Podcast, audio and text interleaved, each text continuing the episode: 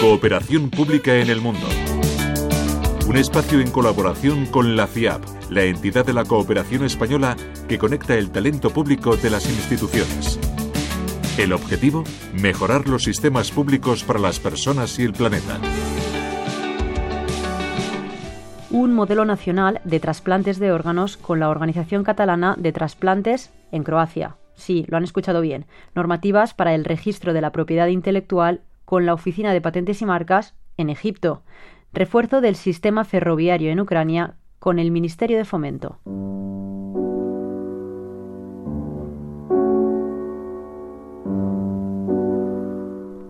Estos son tres ejemplos de los 360 programas europeos de hermanamiento que la FIAP ha llevado a cabo en los últimos 25 años. Para ello, hemos compartido el talento público español con el de otros países, con el fin de reforzar sus instituciones y facilitar que nuestras administraciones públicas se impliquen en proyectos internacionales. Esta iniciativa comenzó en 1998.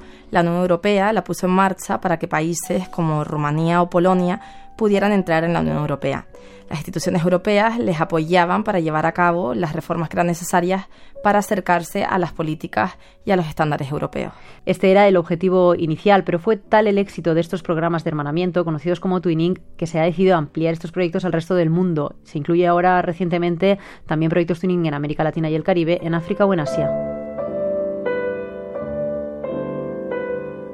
España es el cuarto país de la Unión Europea con mayor número de hermanamientos, la mayoría en los sectores de justicia, economía verde o finanzas públicas.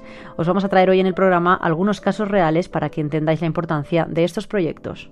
Para ello nos, desplazamos hasta Moldavia. Hace 10 años estuvimos trabajando en un proyecto para fortalecer su sistema de trasplantes. Escuchamos la entrevista a la experta española que estuvo encargada del proyecto.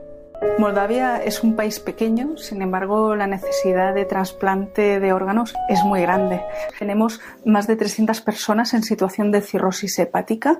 Esta situación no tiene, no tiene tratamiento, el único tratamiento es el trasplante. El objetivo del proyecto es poner en marcha en Moldavia un sistema de trasplante de órganos que sea efectivo y seguro para la población. Hay que adaptar las leyes moldavas al marco europeo. Necesitamos que entiendan qué es el tratamiento y que puede salvar vidas. Energías renovables, otro tema prioritario en cooperación institucional. En este caso lo hicimos en Jordania con el IDAE, que es el Instituto para la Diversificación y el Ahorro de la Energía.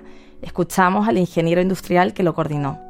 El desarrollo económico y social de un país depende directamente de su demanda energética. El objetivo de este proyecto está relacionado con la introducción de energías renovables en Jordania principalmente. A largo plazo la población notará una reducción de la tarifa que pagan por la electricidad y al mismo tiempo hoy en día Jordania dedica un 20% de su PIB a pagar la energía que necesita del exterior. Cuando reduzca ese porcentaje, va a ser una cantidad de recursos económicos que va a poder utilizar para otras demandas de la sociedad jordana. Sin tiempo para más, nosotras nos despedimos con estos testimonios celebrando 25 años hermanando las instituciones españolas con las del resto del mundo.